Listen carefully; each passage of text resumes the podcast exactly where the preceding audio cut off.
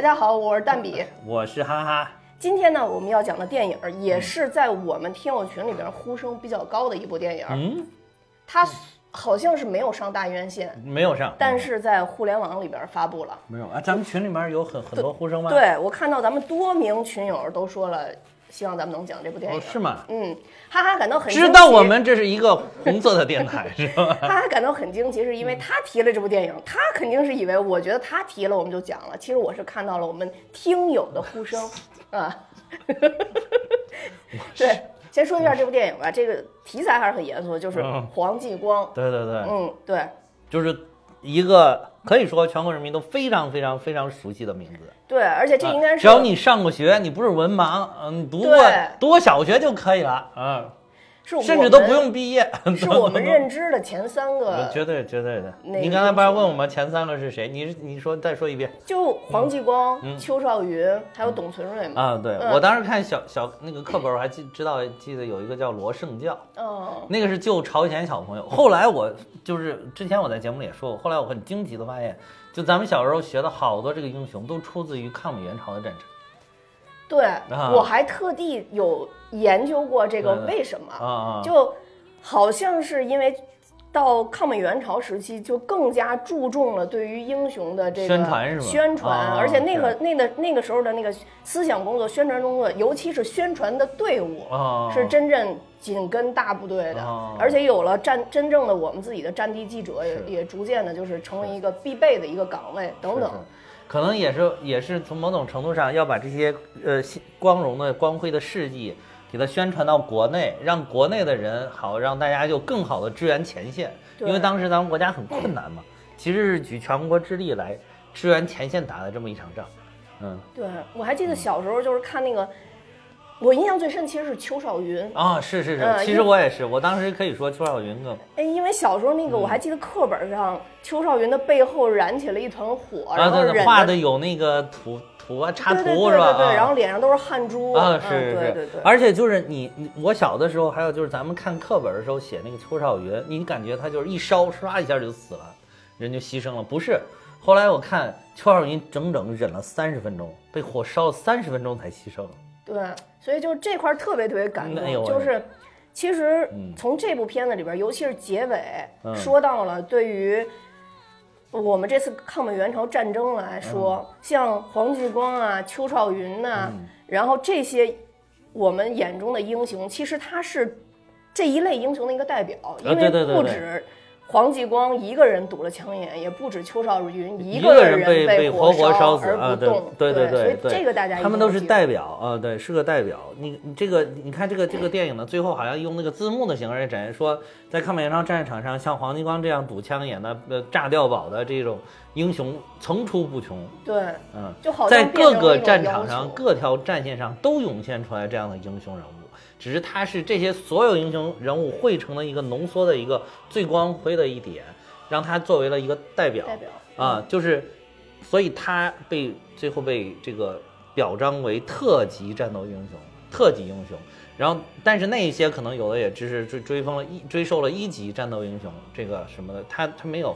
然后那个特级战斗英雄在整个抗美援朝战场上只有两个人，说咱们当时大概一共。去朝鲜了，大概有两百六十万人次的部队，就是轮轮播上的这种，然后这个牺牲的也非常的多，牺牲的大概直接牺牲的统计在数字里就有十九万人，然后这个大概失踪加这个呃失踪和加加加那个什么呃就是负伤退下来的这种，就是牺呃失踪加负伤，就是不能再参与战斗的这些人，大概有四十余万，就加一起大概有六十多万人。然后这个里面只涌现了，里只有两位被授予特级战斗英雄，一个就是今天咱们讲的黄继光，还有一个就是之前咱们提到过的杨根思。啊，我刚想问。啊啊，对对对，就是这两位。而且杨根思还有一点特别厉害，就是一九五零，我那天看了一个，就是也是 B 站上看的一个一个这种普及视频。爱国博主。呃，对，普及视频，就是一九五零年大概六月份的时候，还是五月份的时候，就是五六月间的时候，呃，在北京呃召开过一次叫。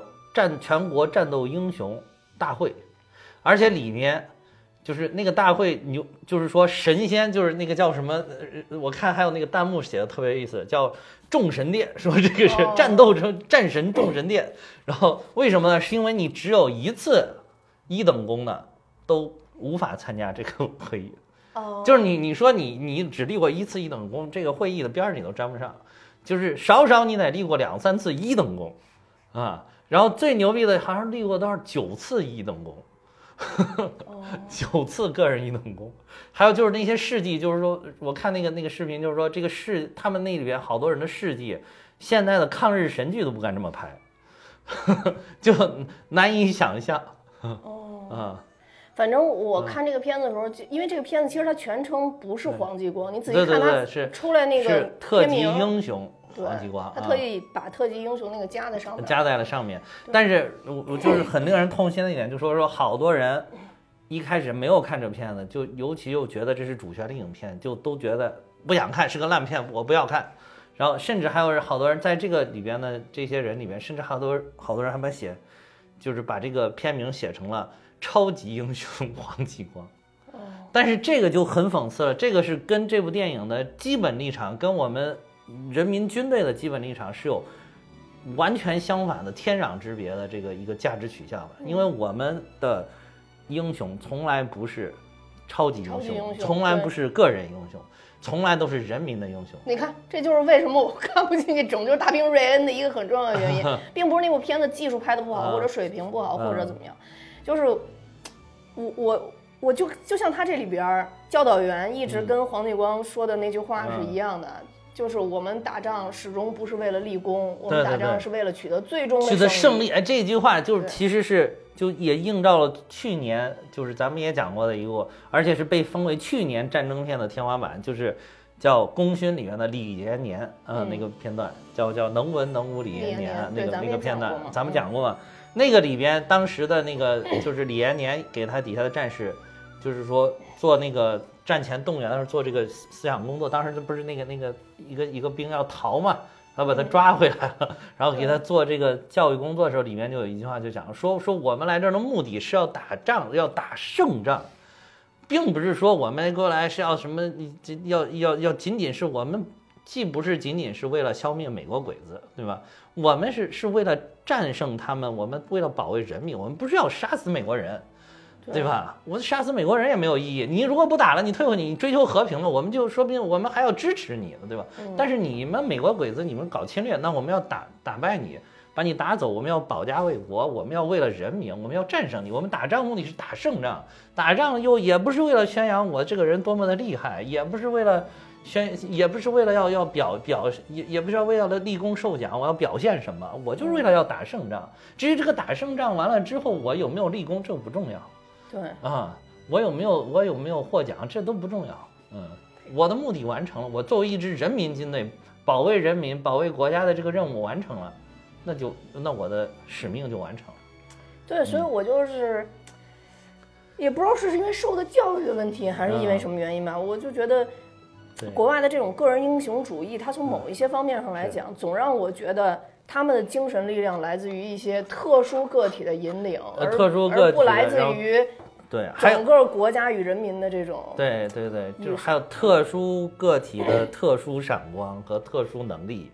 啊，其实我们喜欢，就要说吧，你说不喜欢个人的，我们都喜欢那个漫威嘛，漫威系列，其实它都是那种国外那种所谓超级英雄的，他们就是个人英雄史观的这种。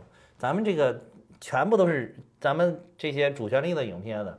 啊，当然现在很多鱼龙混杂的所谓主旋律啊，不不算，就是这种真正的裤裆里边，那那连主旋律都不算。我说的主旋律就是类似于像长津湖啊什么这样的啊，什么什么什么八百呀什么这这种的所谓的主旋律，还有包括那个，那那叫水门桥啊，还有什么，其实还有还有一部那个叫在河上架桥的那个叫什么，嗯。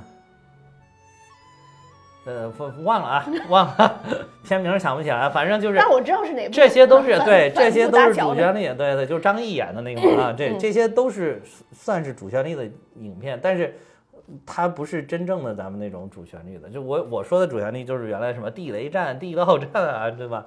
这个什么上甘岭啊，就是这种的，就是只要是这种的影片，宣扬的都是人民史观，我们都是。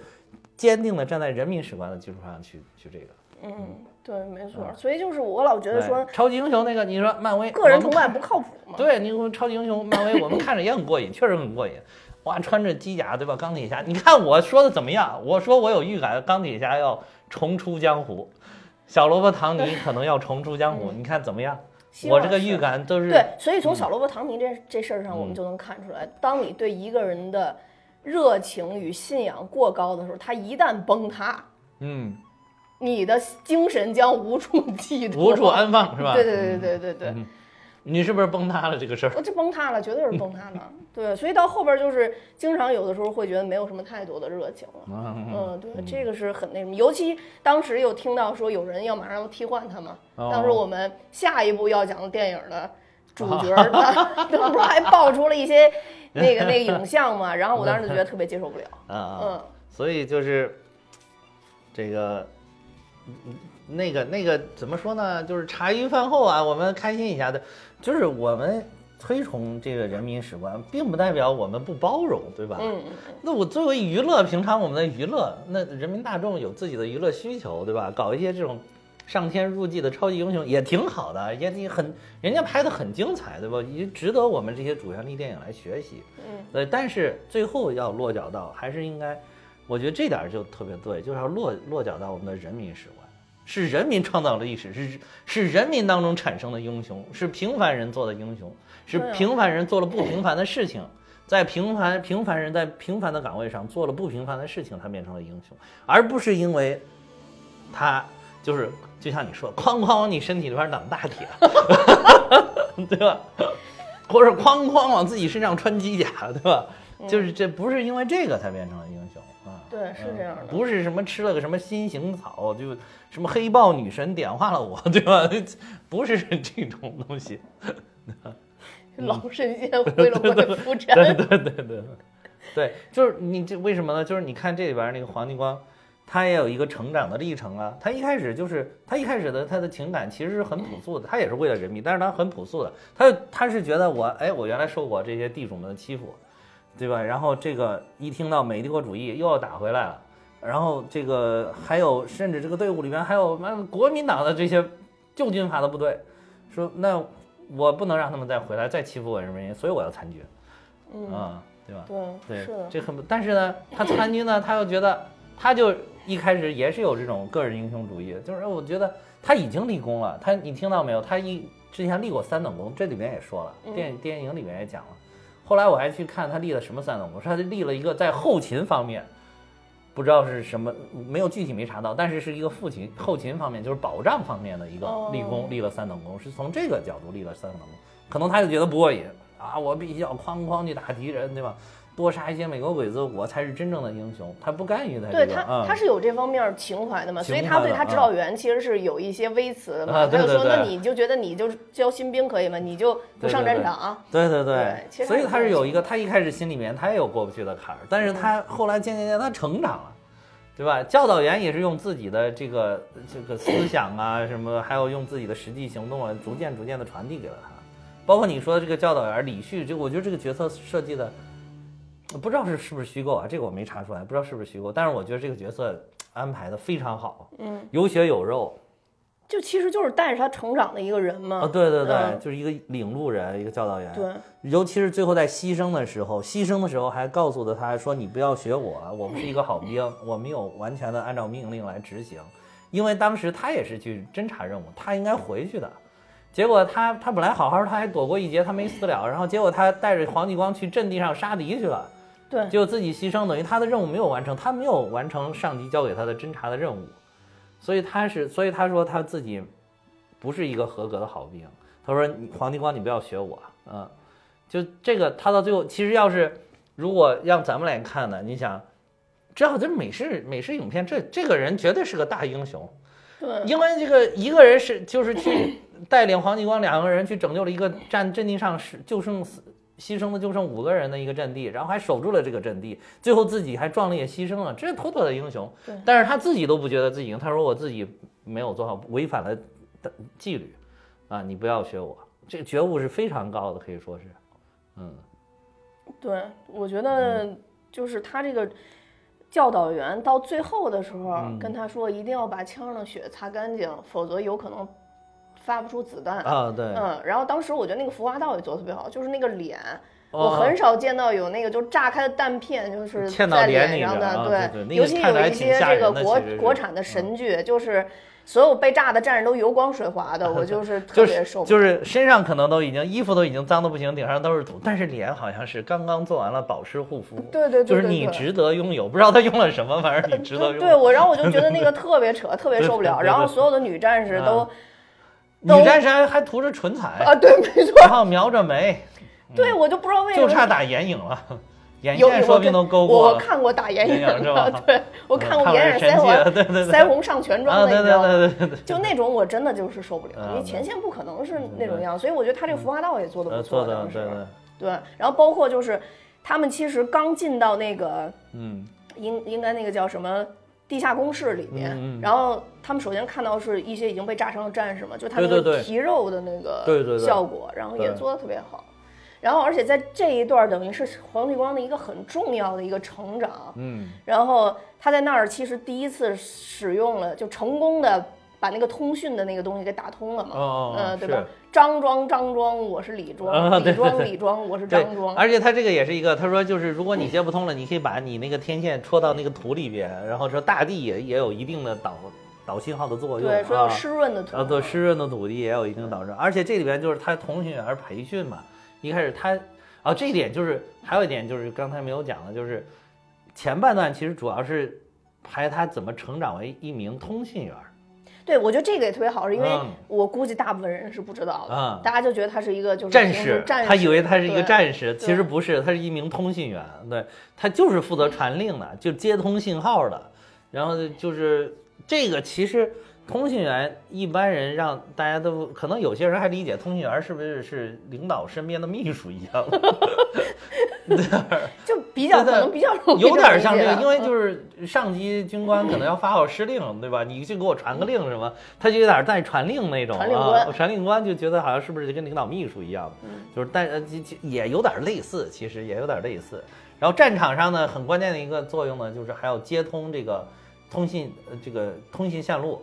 尤其是那种就炮火比较猛烈，有的时候把通信线路炸断了。就像美军这个，美军这个其实当时在上甘岭战役的时候，美军几乎切断了我们所有的通信线路，因为他那个炮火实在太猛烈了。他那几天丢了一百九十万发炮弹，嗯，呃，就把那个整个山削下去了两米多嘛。然后所以说，基本上他这里面还出现了一个词儿，就通信兵的还有一个词儿叫迂回线，就是他即便把我们的迂回线都给炸断了。就迂回线就是一般。两点之间直线最短，一般就是直线一定会扯一根线，这个是最最佳的通信方案。然后，但是呢，一般打仗的时候都会在旁边再迂回，哗绕绕来回曲折的弄几条，就是以防止这一条最近的这条线路没有了，我绕一圈我还还能来。而且有的时候你一般直线这个距离，往往都是在那个火力最密集的地方，很容易就断了。嗯，然后这个就就有一些迂回线，然后在上甘岭的时候，其实迂回线基本上全部都炸断了。这里边把美军炮火也是描绘的挺淋漓尽致，呃，已经很厉害了。嗯，对的，美军还是，所以美军当时出动了多少？有三千多架飞机，嗯，然后集结六万兵力在在上甘岭地区，还有数数数十门，还不是数百门火炮，反正倾泻了一一百九十多万发炮弹，就是当时咱们。很熟悉那个词儿叫范弗里特弹药量，就当时刚换了一个将领，然后这个家伙没有什么战术，说白了就是就是炮弹多，对，就是我一定要轰轰的你头都抬不起来，我们再上去。但是他没有想到，轰完了之后，志愿军还能从土里边冒出来，嗯，这个所以就是我们最后还是取得了上甘岭战役的这个胜利。对，其实他等于前半段主要描绘的就是他的成长嘛，后半段其实就是。他在战场上的对战场上的，然后包含就是说，呃，这个这个，我咱们说那个像这呃教导员牺牲的啊，对对，这次牺牲这个确实是对他有一个很大的触动了，感觉他他一开始其实对这个教导员，我感觉是有一点崇拜的感觉。对。啊，觉得他很厉害的，他们那几个人对这些教教导员都都都很信服的，都很信服的啊。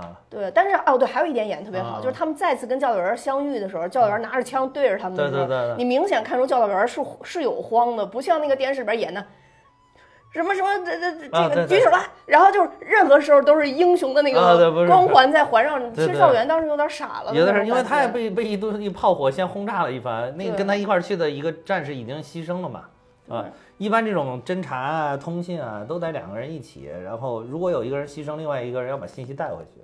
所以为什么他自己也说他自己没有完成任务嘛，自己违反了纪律，就是因为他本来是可以把信息带回去，他没有。啊，这个其实是会影响后方的作战的。是的，是的，嗯。所以跟他一起去的那个叫什么高登良，是不是？嗯。就他那个朋友，就是黄继光朋友，人家自己最后还是回去，所以他其实是出色的完成了自己的任务。对，就黄继光张庄张庄，我是李庄。啊，对对对对，所以他出色，他他好像回去还立功了，因为这事儿。啊，就是这个是真实的人物，这个人是个真实的人物。但也牺牲了呀。并没有，你你没有看到最后字幕吗？哎，我记得字幕就出来了。字幕有吗？有有，最后出出照片底下就出出的有照片，底下有字幕。最后他当时以为他牺牲，他们不是两个人，他们上去三个人嘛，最后一个小组那个人是确实牺牲了。后来他在他们三个人都应该是通讯兵吧？都是通讯兵，因为他们牺牲的时候一直在回复他们俩。通讯兵是到最后才上的，因为已经没有战士了，才让通讯兵组成战斗小组去。而且是他们仨自告奋勇。呃，自告对对对，然后这三这三个都是通讯兵，然后那个就是高登良，他是。后来从那个土里边给他翻出来，是重伤，最后给救回来了。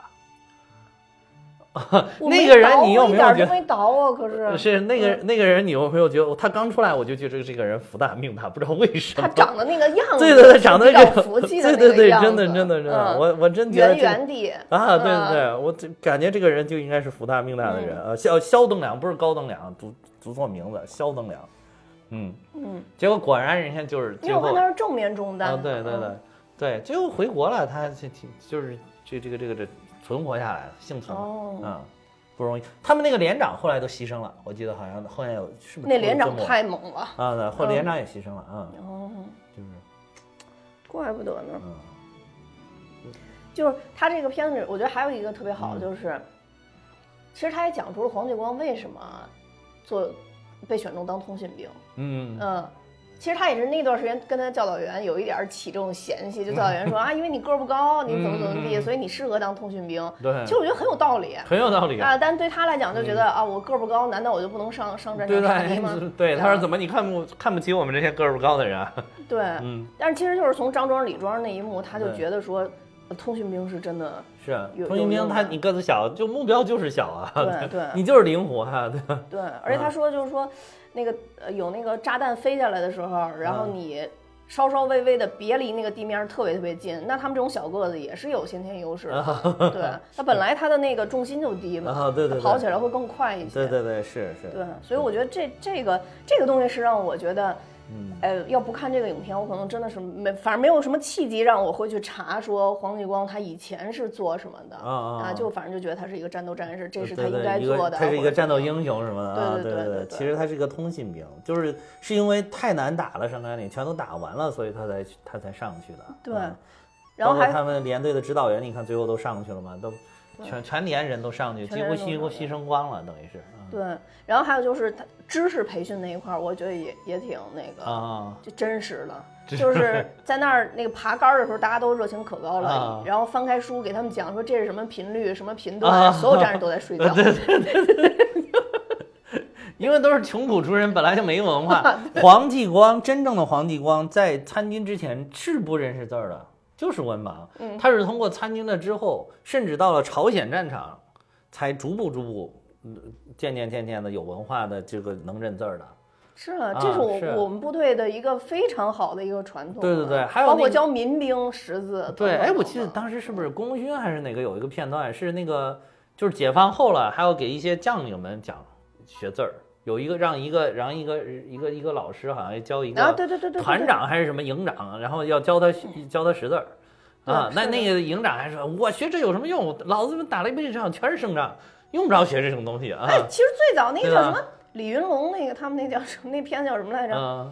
就那个亮剑啊，亮剑，对，那不是也是吗？就跟他们说，你们这些将领必须得识字，必须得有文化，有文化啊。嗯，对。然后他们就特别不屑，因为打胜仗老打胜打胜仗都天天打。啊，对的，说我文盲怎么了？我文盲也能打胜仗，就是他们属于那种实践出来，真是属于就是这就是咱们说的社会大学教育出来的，对社会大学教育出来的。但是他们这个有一个极大的短板，就是没文化。就是你社会大学出来，可能到了一定的层次，你上不去了，就你上不了天花板，就就到这儿了。对，所以我就我我不知道真假的，反正我看那个《亮剑》里边，就是到后边都是让国民党的以前被俘虏的那些。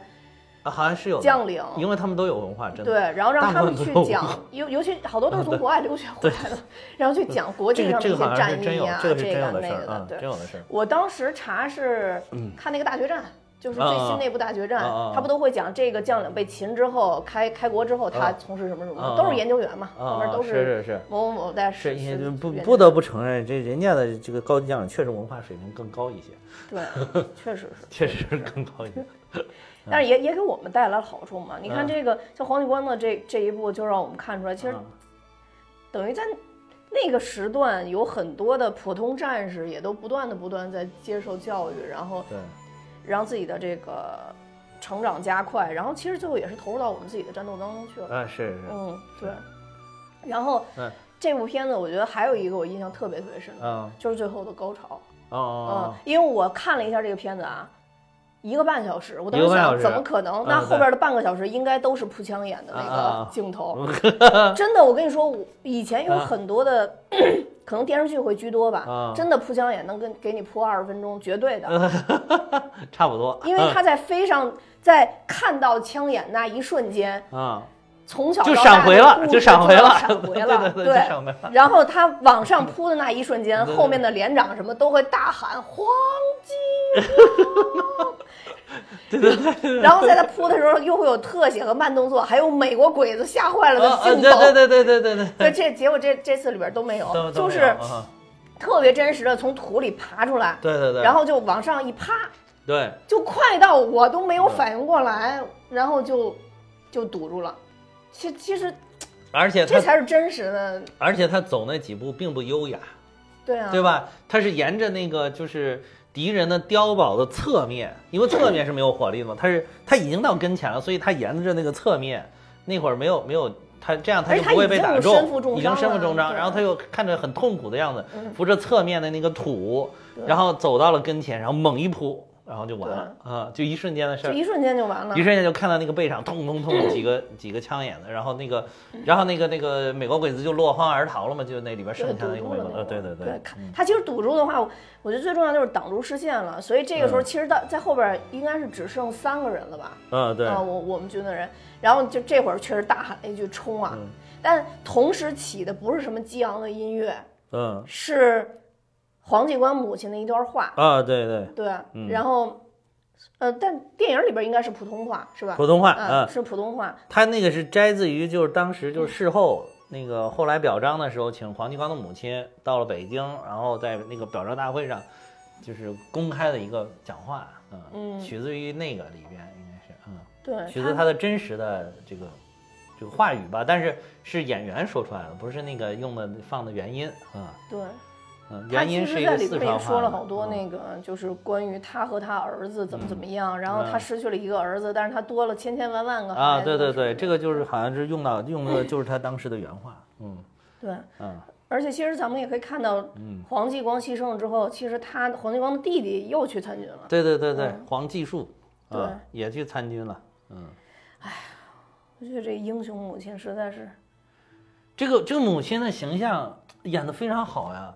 就很像，就是他你看的那个影像里边那个样子。对，但是这个演员就很像原始影像里。大部分片都演的特别刁蛮的人，是吗？他刚一出来以后，就第一下还是因为他刁蛮形象都演的非常好。他是个很熟悉的面孔，这个呃。对，但是就那突然那一下，让你还是有点入不了戏，然后再往下才会慢慢入戏，因为这个化妆整体让他比较贤惠的那种感觉。对对对，这个叫池鹏，池鹏老师演的。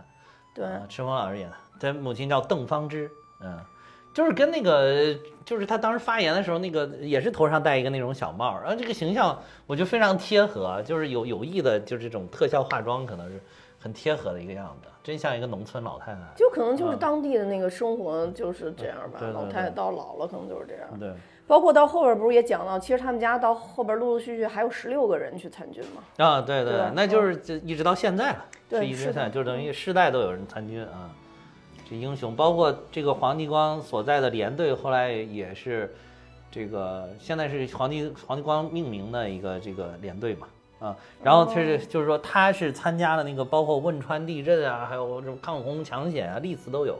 好，你可以查到那个现在那个就是，呃，零八年汶川地震的时候，当时不是那个因为也是一地震通信中断了嘛，为了架起通信，当时就是有那个跳伞的这个官兵，然后就是十五军的呃十五军的这个黄继光他们连队。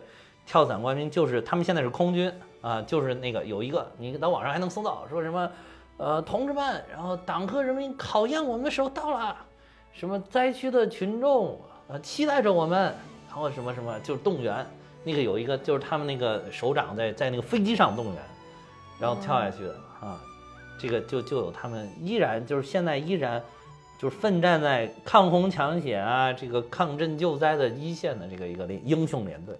就是延续了这个黄继光的这个英 英雄的传统，啊，哎呀，不容易，太不容易了。对对，嗯，这是个有信有信仰的一个，嗯，现而且说他们现在还有一个就是当时就是黄继光的战友，后来那个一个也是一个老先生了，已经回到连队的时候，还点名，还有点到黄继光，然后全全体的这个连队人都说到，还有这么一个，嗯，对，让我想起了那个。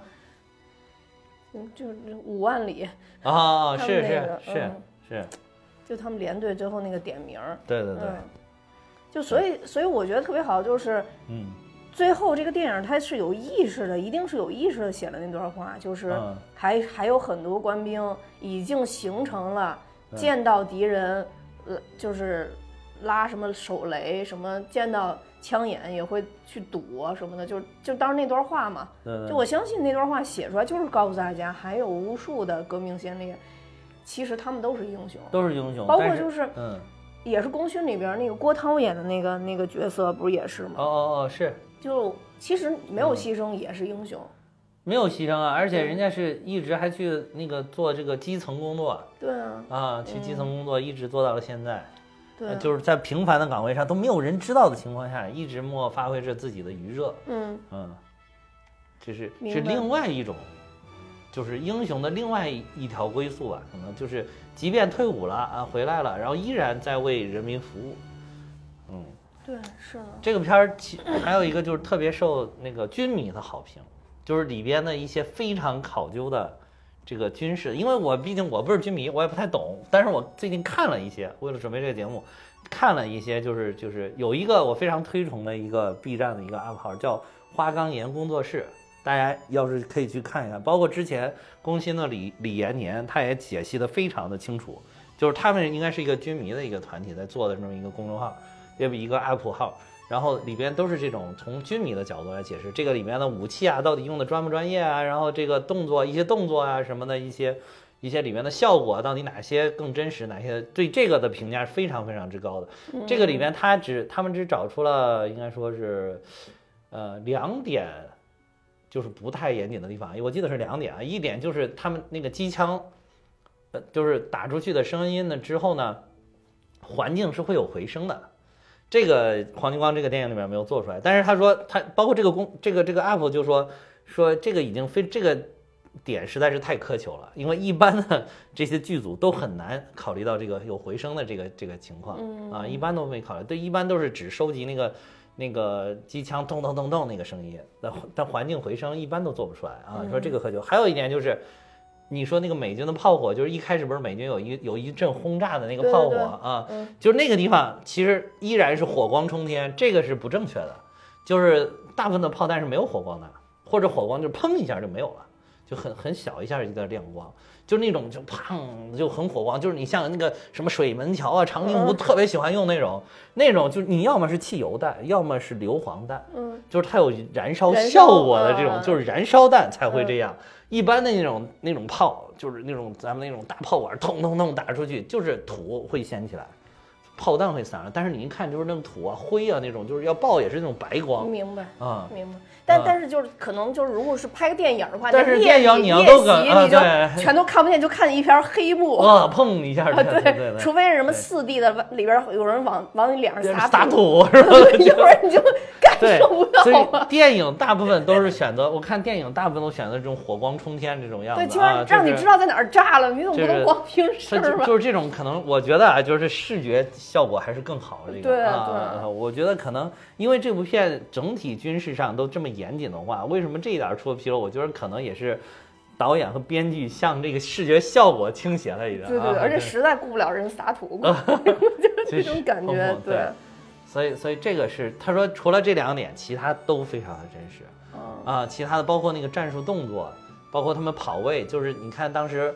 黄继光跟肖登良两个人往前遇到了这个李旭他们教导员了之后，三个人变成了一个就是全向警戒的一个。我也看那个了。对，说这个就是正常的一个行进，他们两个人也会交替进行行进，这个也都是训练的时候就教的，就真正的战场上就是这么这么行进的。这样就是前面如果有一个人被人击中了，后面这个人还可以掩掩护，还可以就是存活。嗯，不是两个人，不是两个人没事溜溜达溜达往前走。就好多人可能都会被这个给给误导了，你知道吗？对对对，后来后来这个又加入了这个教导员了之后，三个人就变成了全向警戒，有两个人冲前面，还有一个人从后面，嗯，就是三百六十度他们都能辐射到。对，这里边还有一个就是最开始那个传话嘛，说起什么前面有什么。一支部队什么什么的，怎么开始进攻？然后，然后那个 前有一人开始庆功。啊，对对对对对对，应该是前有什么一连吧？然后开始进攻，然后黄继光跑过来特别认真，前有一人，嗯，明显就是没听明白。就是原来有那个，就是有一个游戏，就是什么前面传的什么前面有水，前面有水，传到最后就是前面有鬼，前面有鬼。因为 因为这个很真实，是不是所有战士都是普通话，你知道吧？对对对，他前传，他肯定有这个问题。对，而且一百来人传过去，这很难精确求，很难很那么精确了。这个。但是你明显看黄继光那会儿自己都犹豫，犹豫的自己都犹，自己都觉得好像不对劲。尤其是一人的时候，我觉得他就已经很犹豫。然后开始庆功。对对对。就那段儿，我觉得也是挺挺逗的一个。就是前前期在国内训练的时候，其实还是有一些轻松愉快的场景在里面的。对对，就是欢乐祥和的氛围还是有的感觉。嗯，也也是使他们这些战友之间的感情，你会觉得他们会逐渐逐渐的越来越融洽，越来越亲密。嗯，对，所以就到后边，他还是会有一些就那个闪回的那些镜头，但特别快，就是他们三个人，因为当时从现场来看，三个人都牺牲了嘛。对对对。嗯，然后有一个快速的一个。闪回什么什么去朝鲜？朝鲜在哪一边？什么东边、南边、北边？在右边，在右边啊，对，靠上一点，靠上一点。要说说的也不错，这个你要对着地图就是在右边靠上一点。我小时候一直是这这样，我都到特别特别大，上初中了才就是 才有才有意识说东南西北嘛。呃，以前都是往左往右嘛。北京还算好的，我跟你说，你弄一个重庆人，就咱们这节目那个魏翔老师，你你问他东西南北，他重庆人真分不了。嗯。因为这你你问上下差不多。你知道我初中有一个女同学，嗯，她特别的聪明，然后那个那会儿我们就让认东西南北，然后她就说她不就是老师就问她认识不认识，然后还有好多同学也都问她，然后她就说。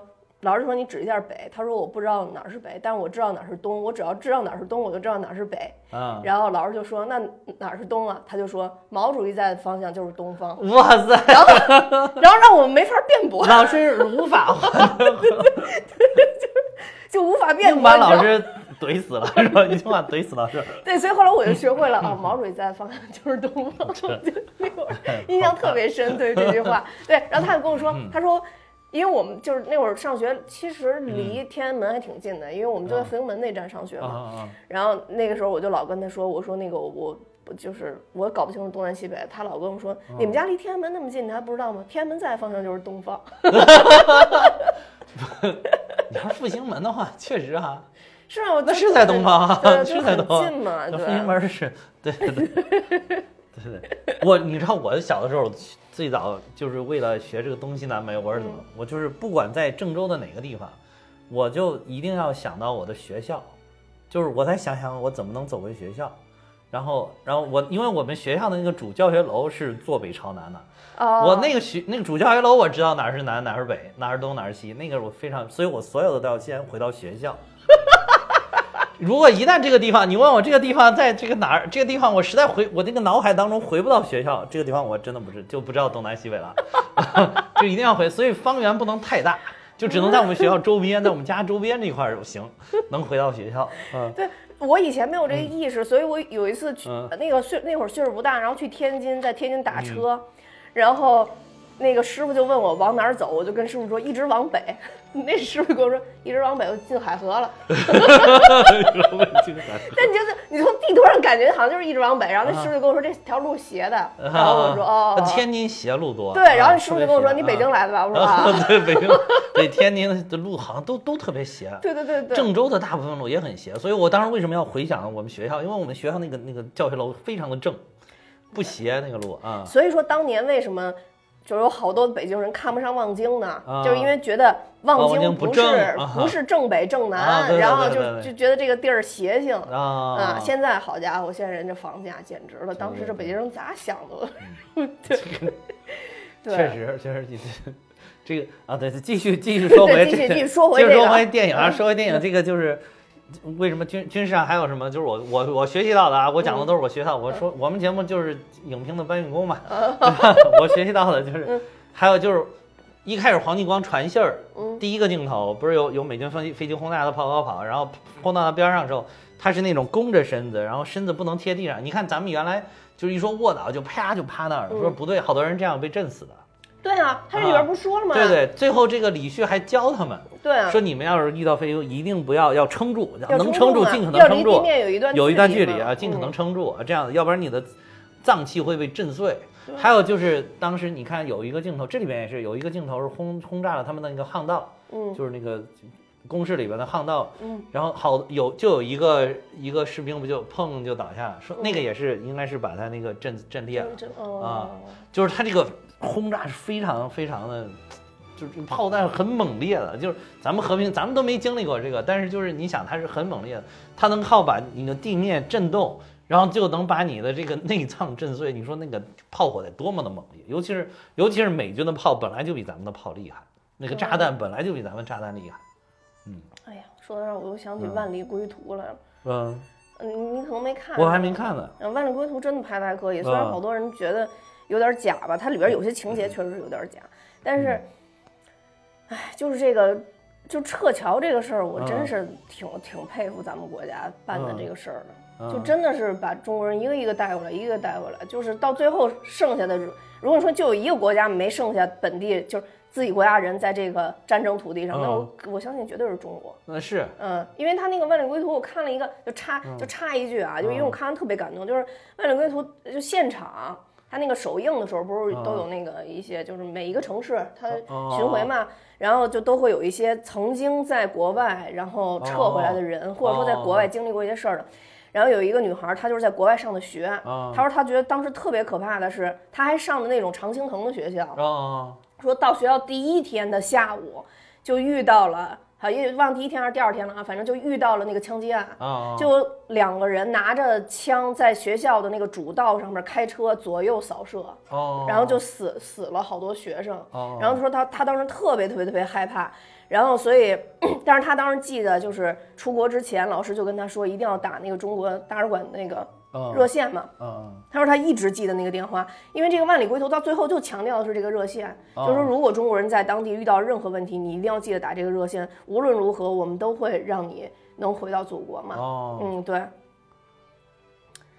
哦，这这个这个撤侨确实是，哎呀，撤侨，你看这回乌克兰那个事儿，对啊，又开始把那个好多乌克兰媳妇儿都带回来了。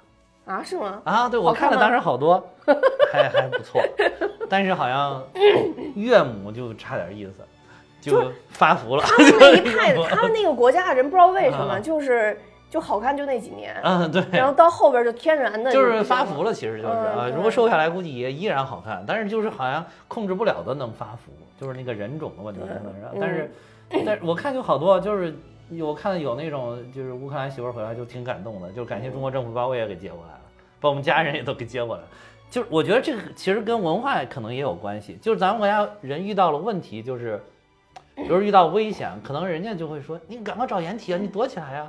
咱们这边我要回家，我要找我妈 对吧？是不是？对吧？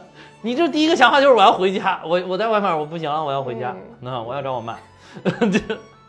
对，其实第一反应就是回国嘛。啊，对对对，嗯，就是就不管怎么，所以所以咱们这个接接侨民回来也是执念，还有一个就是一定要接台湾同胞回来啊，所有的车条一定是带着台湾同胞，管你认不认。到这个时候，台湾同胞全都是对，全都是我台湾的，然后就上车就走了，就上船就走了。平不管他平常怎么着，不管他支不支持那个什么，对啊，他都走，他他都走走了啊，真不要脸。没有没有没有，母亲对孩子都是这样的。我也觉得孩子不要脸。就我我我就特别受不了。不是这个要要宽容要宽容。要包容，要包容。对，我的母亲还是伟大的，我不行。啊，对，对对对，等你当母亲了，你也行。那就是就是偶尔有那么几个逆子，但是真到关键时刻，也得把你拉一把，对吧？对，因为就是祖国母亲有逆子的概率比较大，你知道吧？人太多太多了，对，太多。对 对对，所以就这块还是就你看，包括当时好像日本的还是什么的，这都都有台湾的车啊。是啊，就是世界各地，包括也门啊什么，当时撤侨那个全部都是把台湾的一起烧烧回来。对，当时那个我我家里边人是亲身是是经历过那个，是当时印尼海啸还是？哦，印尼海啸，印尼海啸。对对，因为那个那个时候那个我家亲戚正好是在那边当参赞嘛。哦。嗯，对，然后。等于也是因为处理这个事情，也算是立了个功啊。然后就是也到了年龄，后来就升做大使嘛。啊，嗯，然后 当时也是，就是就是你想象不到的，使馆的参赞其实已经算是在使馆里边地位还可以的了。可以的，全部是挽着袖子去捡死人。捡死人？对，因为海啸，海滩上死了太多的人，找中国人一个一个翻开找。哦，而且当时已经有很多你想象不到的状况，因为当时都觉得中国人有钱，外国人有钱，当地有很多人在拖尸体上的东西。哦，嗯，对，就是那个场面，可能就是我也是听我家里人讲，就是说那个场面是你这辈子也想象不到，就是你踩的不是人的尸体，而是腐尸。啊呃，但你还是在努力的一个一个找，是不是有中国人？然后就是。也在等待，当时就电话已经拨不进去了。就是你你是想打这个电话，但是太多太多中国人在给使馆打电话，因为它旅游城市嘛，又突发这种情况，然后就一批一批车，一批一批车，就甚至在大使馆住下，就你想问让让普通人在大使馆里面院子里面给他们搭那种帐篷什么，让他们在里边去住。然后我觉得就还真的是挺感人的，对，因为就家里边有人是从事这个工作吧，所以看那个这个《归途》这部片子。嗯，我还挺那个，我还挺感动的。但是就之前跟你讲这部片子的时候，把把那个把那个叫什么片名说错了，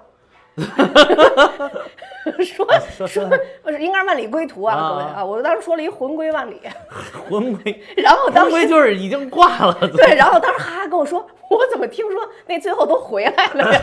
说。还魂归万里，都是挂在魂归万里，好吧？对对，都是活着回来的。我说错了，我说错了。对，就《万里归途》，我也是醉了。《万里归途》也挺推荐大家去看的啊，因为张译确实还是演的非常非常不错啊。对，这真的现在绝对是演技的这个，对对对，嗯，青年一代我觉得应该是最厉害的了。是的，是的，是的，嗯，演的非常好，对。嗯，哎呀，哦，对，黄继光还有一个，又继续说回黄继光，我们就经常节目一聊就就。插一些其他的 内容进去，也都是联想，都是发散的。然后这个黄继光那个里边还有一点很真实的地方是哪个呢？就是你记不记得原来咱们但凡拍过有黄继光的炸碉堡用的是爆破筒，是那个长条式爆破筒。但这个里边你你有没有注意到，他用的是那个超大型的那种手榴弹、手雷？哦，对对对对对对，真正去考证用的就是这种东西。我忘了这个叫什么，就就。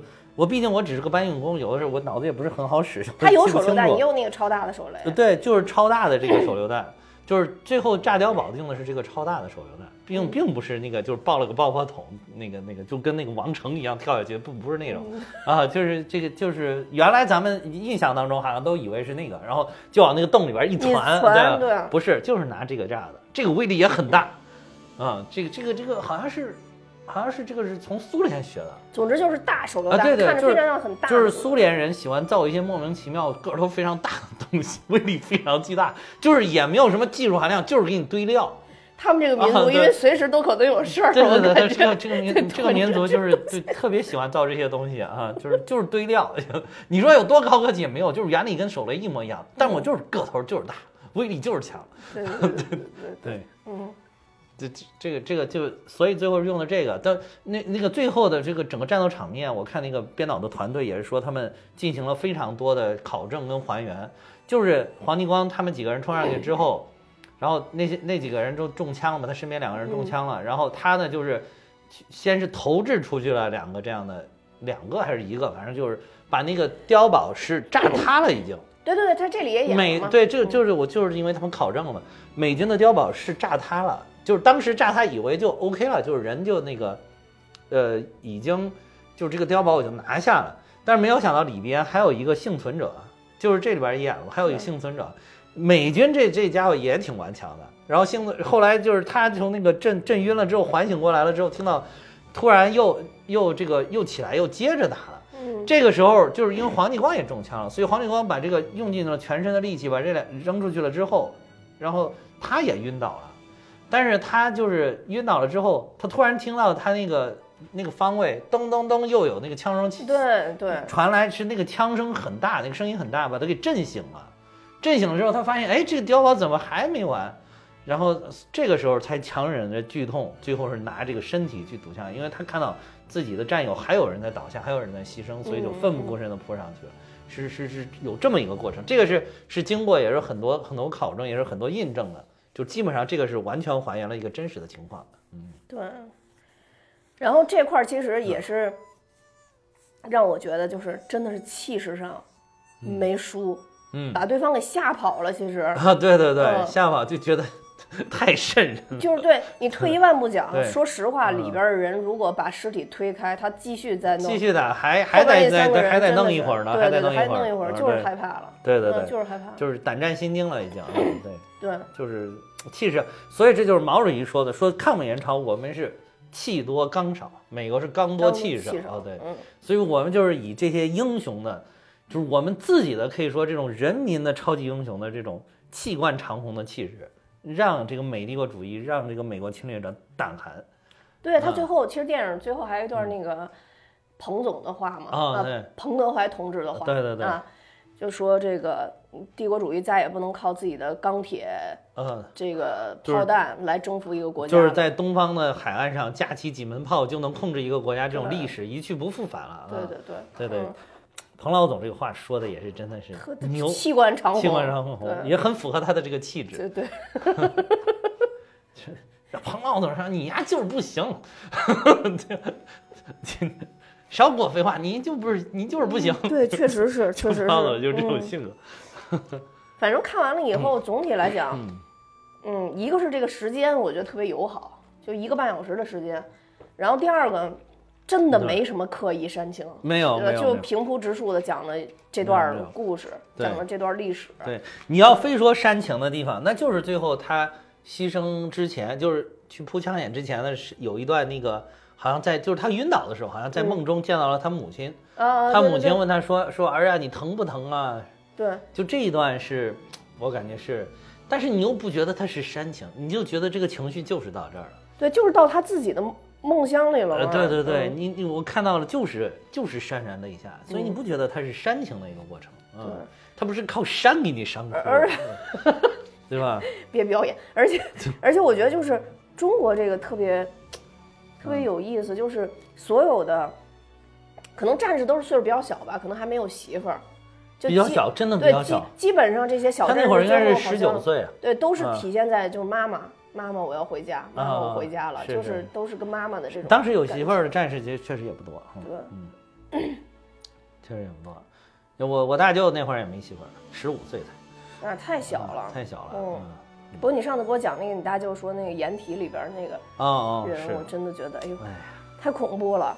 是，嗯，就战争的残酷。对对对，你要我大舅记了几十年，到现在都历历在目，非常清晰的画面。嗯嗯，就是战争很残酷啊。嗯，但是但是我们这些战士，他们去做了一件非常伟大的事情。嗯，因为有的时候。唉，是很残酷，但是现在好多所谓的就是这种单纯的说什么反战主义啊什么的，一弄就是有也是受西方的这些价值观影响，那种反战主义就是说你只要战，你只要战争就是不对的，就是不好的，这你就跑偏了。你我们要研究研究这个战争为什么为什么要打这个仗？而且，为什么牺牲了这么多人？我们要做的是不怕死。对，是是，难道是我们想去牺牲这么多人吗？对吧？难难道我们是不管不顾的上去就就就就牺牲这么多人，就就就是这么多的战士都都都牺牲在了异国他乡吗？嗯，对吧？那不是因为就是保家卫国，说白了就是还是这个抗美援朝是为了保家卫国，通过牺牲换得了我们国家这么多年的和平发展的一个奇迹。对，就说白了就是就是打到你家门口了。对，说白了就是说白了就是我们现在。都还在享受着这些英雄先烈为我们创造的这些福利，对，是的，依然在享受。嗯嗯。但确实，如果你不去回望这段历史，你平时你有太多鸡毛蒜皮，你可能突突然的让你去评论一件跟战争有关的事情的时候，你就会失去一些。好，还有就是西方的一些电影，它是反战的东西，它就会把那些就是。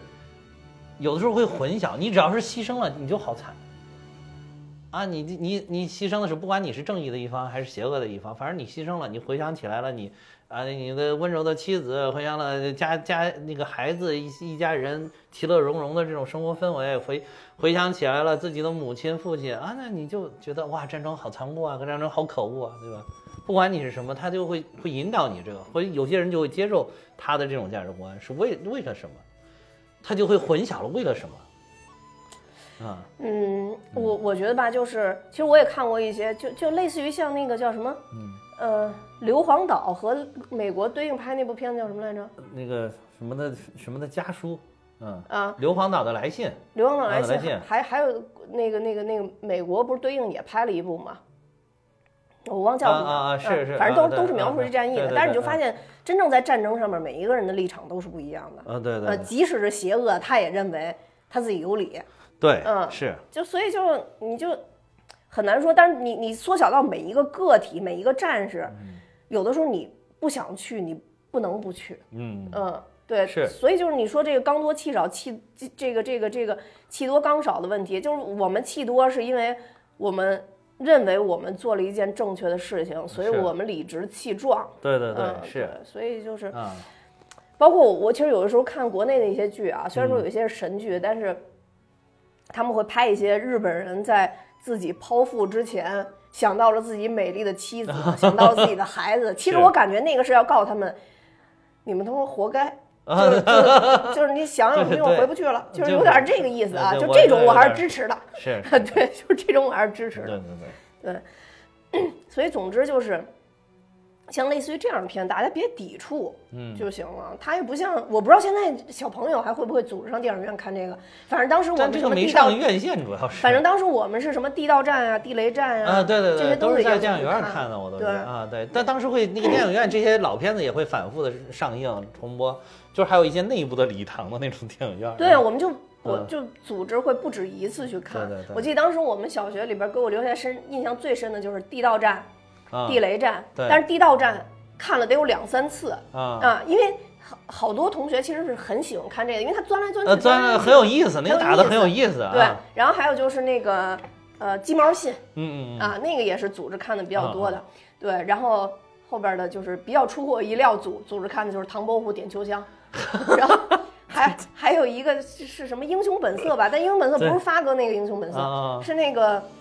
讲那个那个那个那个鲁智深他们那个啊啊啊啊！英雄本色里边还有那个我们也组织看，我不知道为什么。还有王祖贤，就是那个谁谁谁谁谁那个那个那个梁家梁家辉。对啊对对对。为什么呀？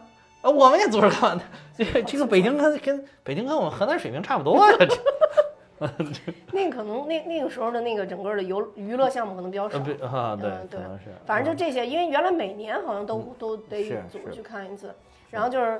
就是泰坦尼克号，啊啊是，其他的好像就没有。是是，嗯嗯，还有一句话就是“不输英雄榜，便图烈士碑”。啊，就是这句话让我觉得特别感动，这是我这部片子的第一个感动点。啊啊是，对，就说白了就是说，你不好好的去打这场仗，那你最后这个这个，你就最后牺牲就是说白了白牺牲了。也也不能，我跟你理解的不太一样，不是这个意思，就是说，嗯，就是你说错了，就是你你你要不然就是英雄，你要不然就是烈士，反正就是都是就是视死如归，对视死如归，哎，对，有文化还是有文化人，对，就视死如归的这个意思，就是说你要反正就是你要不然你就当好你的战斗英雄，你要是战斗英雄更就是最后没保护好自己，你就是是个烈士，你只能是这两个身份啊，是，嗯，对。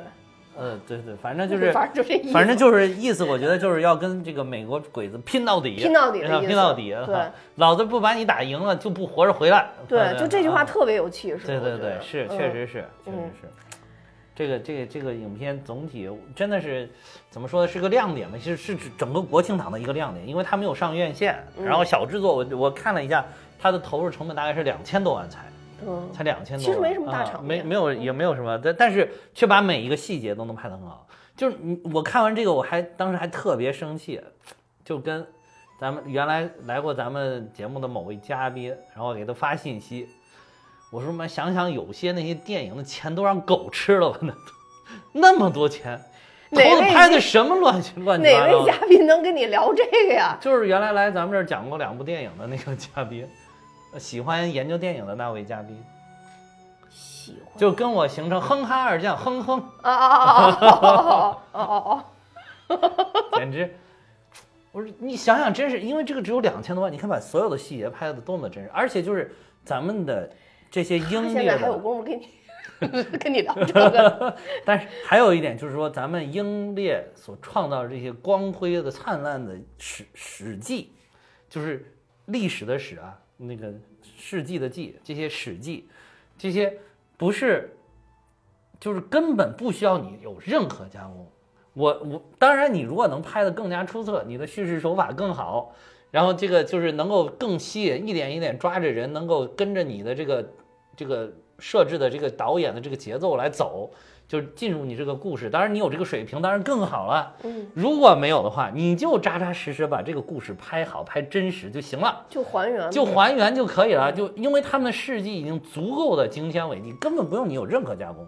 就是你现在你们这些导演、你们这些编剧的水平，不足以再想象出来比他们以血肉之躯创造的事迹更加精彩的事迹。嗯，所以你就至少你做到还原就可以了。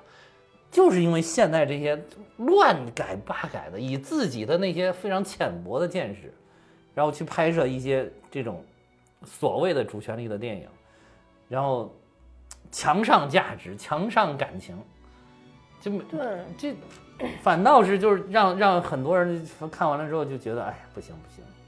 比如说，我就把名字点出来了：长津湖、水门桥。哦。已经是比较优秀的代表，但依然是，真的是在我心中是与与这部片与《No No 里年》差距，那没法比，差距太大了，过于大了。你非要跟那个，你非要跟那个咱们心中的最神的 那部比，就是就是差距太，我就所以我说他们已经是能不能跟那个 裤裆里边 那那跟他们比，所以我就说他们已经是非常优秀的代表了，已经是。但是既然你有这么大的制作，你有这么明星的阵容，你有这么大的投入，能不能？做的更好一些，就是能够像这两部，就可以说是战争电影的天花板级别的这个，你们你向他们靠齐靠齐，对吧？我觉得吧，啊，你就更好了。我觉得我我我觉得可能从另外一个角度看这个问题，我觉得他们怕，怕的是什么？如果可能真的这么拍。它的受众可能会变小，很小啊，对。如果它变小，这个我也考虑了，这个也许就没有再下一步了啊。对，是对，所以它就是很难去平衡这个事儿。当然，嗯，如果嗯有政策，嗯，就一定要拍。那当然是那个好的了，有政策，对吧？